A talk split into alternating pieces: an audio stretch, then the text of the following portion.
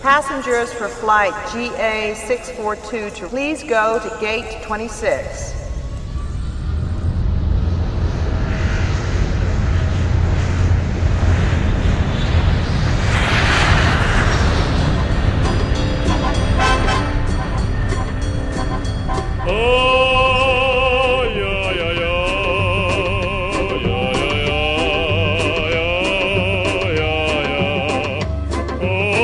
Noite, Brasil. Bom dia, Rússia. Está no ar a partir de agora para você, querido amigo ouvinte, o Rota da Rússia, o programa onde vamos comentar bastante sobre o Mundial das Seleções da FIFA. Eu sou Rafa Cavachi e venho aqui trazer as informações juntamente com Edson Júnior, que aliás vai trazer mais informações até do que eu, porque ele é muito mais esperto e inteligente do que eu.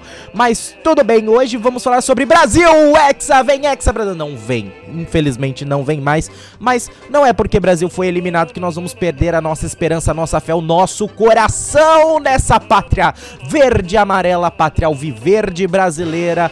Muito alviverde não, né? Alviverde é o Palmeiras, verde e amarelo eu não sei como é que é. Não sei, não sei. Enfim, Vamos lá, Edson Júnior, bem-vindo! Doble noite, Edson Júnior! Doble noite! Muito boa noite, boa noite, Rafa, boa noite a você ouvindo aqui o Rota da Rússia. Como o Rafa já disse, eu sou Edson Júnior e hoje vamos falar um pouco sobre o Brasil que está eliminado da Copa do Mundo. É, a gente tinha preparado um programa sobre o Hexa, é, mas a gente vai aguardar ele para 2022, né, para a Copa do Catar, né? Porque um dia vai ter que vir esse Hexa, né? Lamentavelmente não veio desta vez, a gente vai aguardar um pouco. Eu estou um pouco rouco, estou um pouco afônico devido a toda a decepção do jogo de outro dia, né? Mas não tem problema a gente segue a vida e sem chorar, né, Marcos Voss? E, e é isso. Então a gente vai falar o que hoje? Já que o Brasil está fora da Copa, vamos falar sobre justamente isso: o Brasil das Copas do Mundo. Como a seleção brasileira, curiosidades da seleção brasileira, curiosidades do nosso time nacional, a seleção Canarinho. Infelizmente foi eliminada na última sexta-feira do Mundial da Rússia e não vai entrar em campo amanhã, né? Hoje é feriado, não vai entrar em campo amanhã, que é aí prolongaria ainda mais o feriado do trabalhador brasileiro, né? Então, hoje é sobre isso. Hoje é sobre seleção brasileira. Já que o Hexa não veio, vamos falar de Brasil pentacampeão apenas. É isso, Edson Júnior, mas antes da gente prosseguir, temos áudios, áudios aqui de Marcos Voz torcendo no último jogo do Brasil no jogo de sexta-feira. Temos áudios, vamos explanar Marcos Voz no ar agora.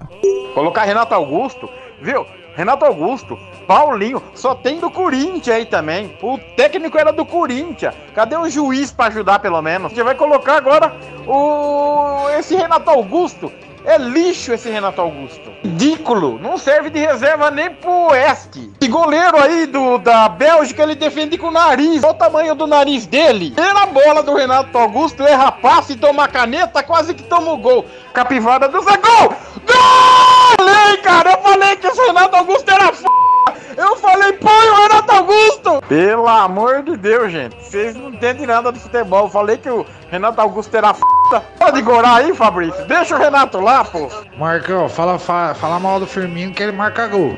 Fala mal dele, que de quem você falou gol, marcou gol. Pois é, Marcos Voss mostrando todo o seu conhecimento em futebol. De volta com o Rota da Rússia. Pois é, gente, infelizmente esse ano não trouxemos mais uma estrela para a seleção brasileira de futebol. O Brasil não conquistou o Hexa, não conquistará, não tem mais jeito, não tem mais chance. Mas ainda assim somos a seleção que tem mais conquistas e mais vitórias. Ainda somos pentacampeões e Edson Júnior, realmente, né? Vamos falar muito sobre todo esse orgulho que a seleção brasileira já trouxe para a gente hoje. Uh, o tema será este, então, trazendo o orgulho, o orgulho que sentimos e temos pela nossa seleção brasileira, Edson Júnior. Bom, falando da seleção brasileira em si, é, nesta Copa do Mundo, o Brasil então foi eliminado na última sexta-feira, perdeu aí para a Bélgica pelo placar de 2 a 1 Tem um dado interessante sobre esta partida. É, historicamente, o primeiro confronto entre Brasil e Bélgica foi em 1960 e 2003, se não me falha a memória. E, e o Brasil perdeu para a Bélgica esse jogo. O Brasil perdeu, tomou uma goleada da Bélgica, se não me engano. E desde então, se não me engano, foi 4x1, 5x1. Desde então, o Brasil nunca mais havia perdido para a Bélgica em toda a sua história. Sempre vitórias. Sempre vencendo os belgas.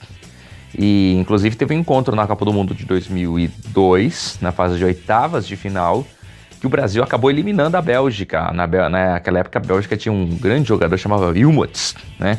Era o grande astro da seleção da Bélgica naquela oportunidade.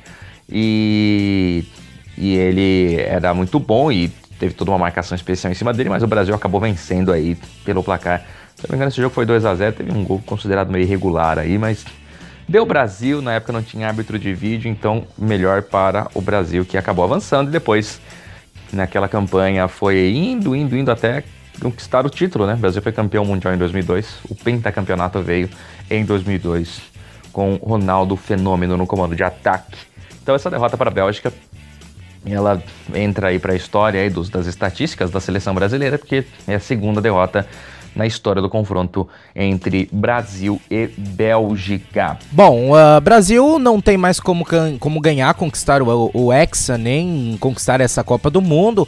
Agora já caiu fora, mas o que isso, esse resultado desses jogos, a pontuação, tudo do Brasil mostra essa campanha? Como você analisa essa campanha? O que, que você traz pra gente? Significa o quê? Tem posição? O Brasil ficou em alguma oitavo lugar, por exemplo? Ah, o Brasil então cai na fase de quartas de final. Ele ficou entre os oito melhores, né? Da Copa do Mundo, né? Está entre os oito. É, pela campanha deve ficar. Não deve ficar em oitavo, deve ficar um pouco acima disso. É, e agora restam quatro equipes é, que vão disputar as semifinais amanhã e na quarta-feira. Pois é, Edson Júnior, mas assim, nem só de glórias vive a seleção brasileira, né? Você sabe me informar qual foi a pior colocação do Brasil em Copa do Mundo? A pior colocação do Brasil em uma Copa do Mundo foi 14 lugar que aconteceu em 1934. É, na ocasião, o Brasil disputou uma única partida contra a Espanha e foi derrotado. Eram poucos times naquela época que jogavam a Copa, né? É, eram pouquíssimas equipes, era muito, muito difícil é o deslocamento né, das seleções para outros países e não tinha avião, era tudo viado de barco né, e tal. Então foi o Brasil ficou em 14º lugar. Em 54, o Brasil enfrentou a fase classificatória da Copa do Mundo pela primeira vez, né? Que em 30 foi convidado, 34 também. Depois, nos anos 40, não teve devido à Segunda Guerra Mundial. Quando volta a Copa, volta a Copa no Brasil, então o Brasil já estava garantido.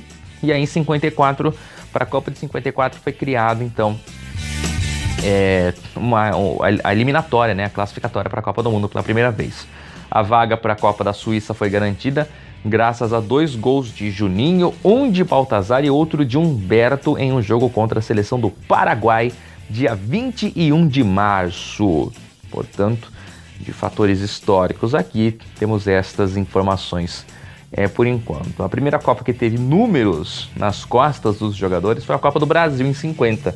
Mesmo assim, a, a, amarelinha número 10 só seria imortalizada oito anos depois por Pelé, em 58, na Suécia. O Pelé, aliás, foi o único que envergou a camisa 10 em quatro Copas do Mundo, em logo atrás de Rivelino, Zico e Rivaldo, todos com duas participações.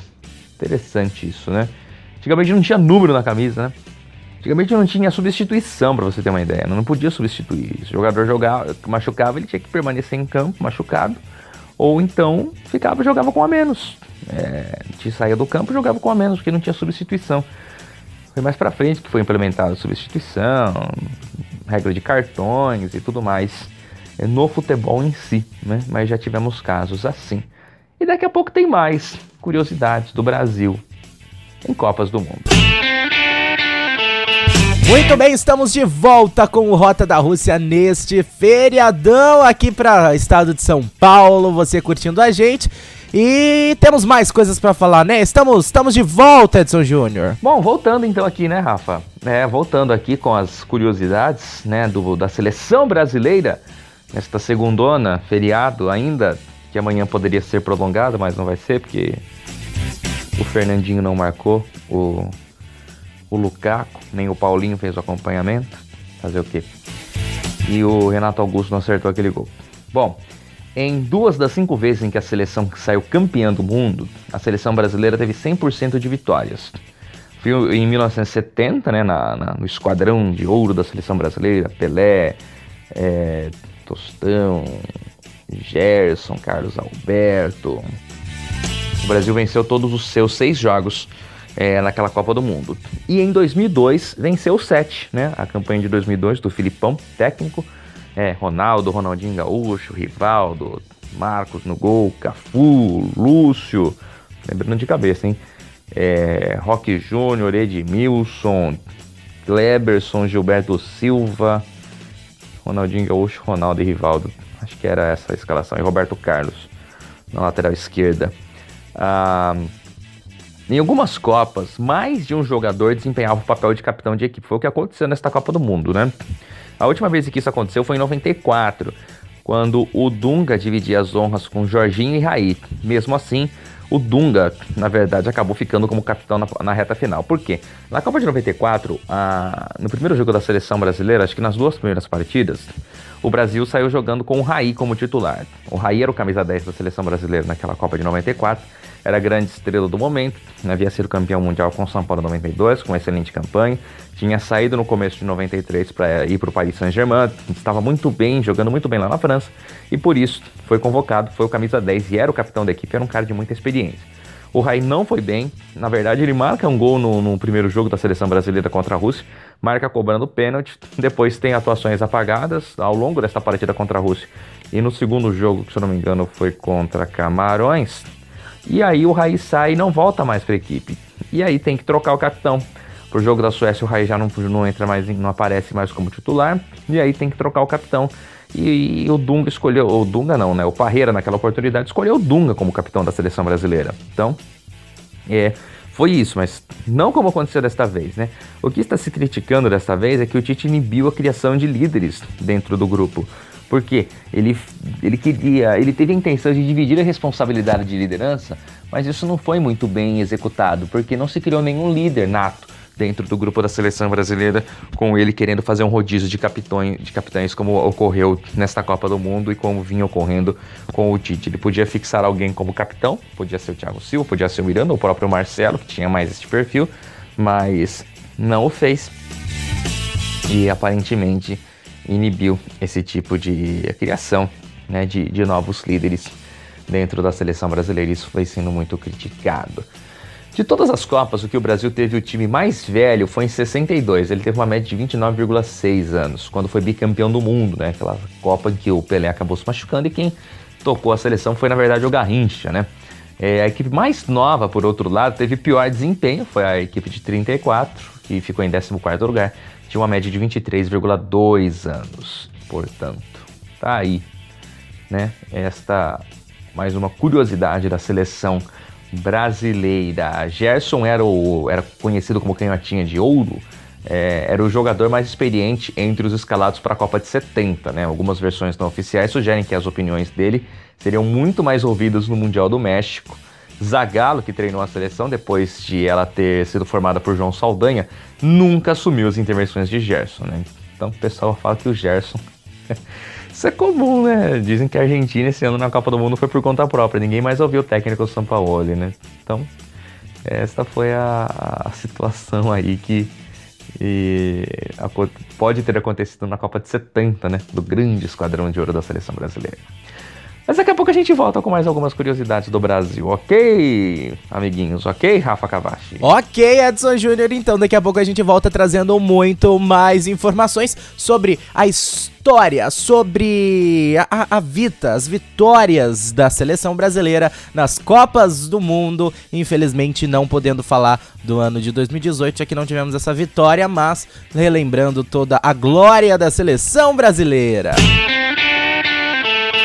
Muito bem, reta final do Rota da Rússia de hoje, mas não é porque estamos na reta final que a gente não traz coisas interessantes. Tem mais coisa ainda para fazer, para falar, para transmitir para você, querido amigo ouvinte, né, Edson Júnior? Tem mais curiosidade, mais coisa para falar ainda? De volta aqui, pois é, Rafa, para trazer mais algumas curiosidades do Brasil, né? Seleção brasileira que foi eliminada, infelizmente. Estamos todos tristes? Não? Ok, tá tudo normal? Podemos seguir? Vamos lá então. Ah, o Zico, grande Zico, né? Zico fazia parte de grandes seleções, né? Tal, muitos apontam como uma das melhores seleções da história do Brasil, né? 82, 86. E o Zico foi colocado para ser consultor técnico de Zagallo na Copa de 98, né? Ele foi apontado como grande responsável pelo corte do atacante Romário, que retalhou ele com carica caricaturas tanto do Zico quanto do Zagallo no banheiro da sua boate. O Zico foi demitido logo após o vice-campeonato na Copa de 98. Depois o Zico foi treinar a seleção é, do Japão, né? O Zico treinou a seleção do Japão em Copas. Teve isso também, né? É, poucos foram os jogadores brasileiros que desistiram de vestir a camisa da seleção brasileira. Mas tivemos isso em, em 1999 com o Leonardo. Lembra dele, Leonardo? Ex-lateral esquerdo, meio-campista, canhoto de muita habilidade. Ele teve uma divergência com o Vanderlei Luxemburgo, que era técnico da seleção na oportunidade. Em 2001, no entanto, o ex-jogador do Flamengo e do São Paulo voltou ao time quando o técnico era o Felipão, quando o Felipão assumiu o time em 2001 é, para as eliminatórias, naquela oportunidade. O Leonardo acabou voltando, viveu uma boa fase, é, mas logo em seguida já se aposentou também. Né? É, outro caso foi do lateral direito Leandro, que em 86 desistiu da Copa do Mundo após Tere Santana dispensar o amigo dele Renato Gaúcho. Exatamente, olha só. Renato Gaúcho foi dispensado, na, não foi convocado, foi cortado na Copa do Mundo de 86. E aí o Leandro sentiu, tomou as dores dele e falou: Não vou também jogar. É, pra que jogar uma Copa do Mundo, né? É, eu vou acompanhar meu amigo. Em 93, o Careca, que se sentia fora de forma, pediu ao técnico para não jogar mais pela seleção nas eliminatórias. Logo, o Careca também depois, né, não jogou muito mais tempo depois também não, né?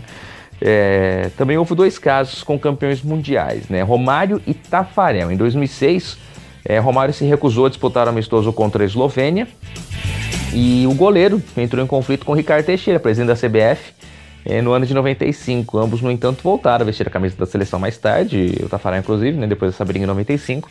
Foi o goleiro titular na Copa de 98, pegando pênaltis, inclusive na decisão das semifinais contra a Holanda. Portanto, é isso, né? É... Tá aí. Que bacana, né? Algumas curiosidades da seleção brasileira que aguarda ansiosamente é, pelo Hexa, né? Que virá não sei quando, mas a próxima oportunidade somente em 2022 na Copa do Mundo do Catar. Este foi as nossas, essas foram as nossas curiosidades e este foi o Rota da Rússia para hoje. Rafa Cavachi especialmente falando de Brasil. Grande abraço a todos, uma ótima noite e amanhã tem mais. Até mais, Edson Júnior. Um abraço, muito obrigado pela participação e agradeço a todos os amigos ouvintes por acompanharem mais um Rota da Rússia com a gente. A gente volta amanhã a partir das 8 da noite neste mesmo canal. Até mais, tchau.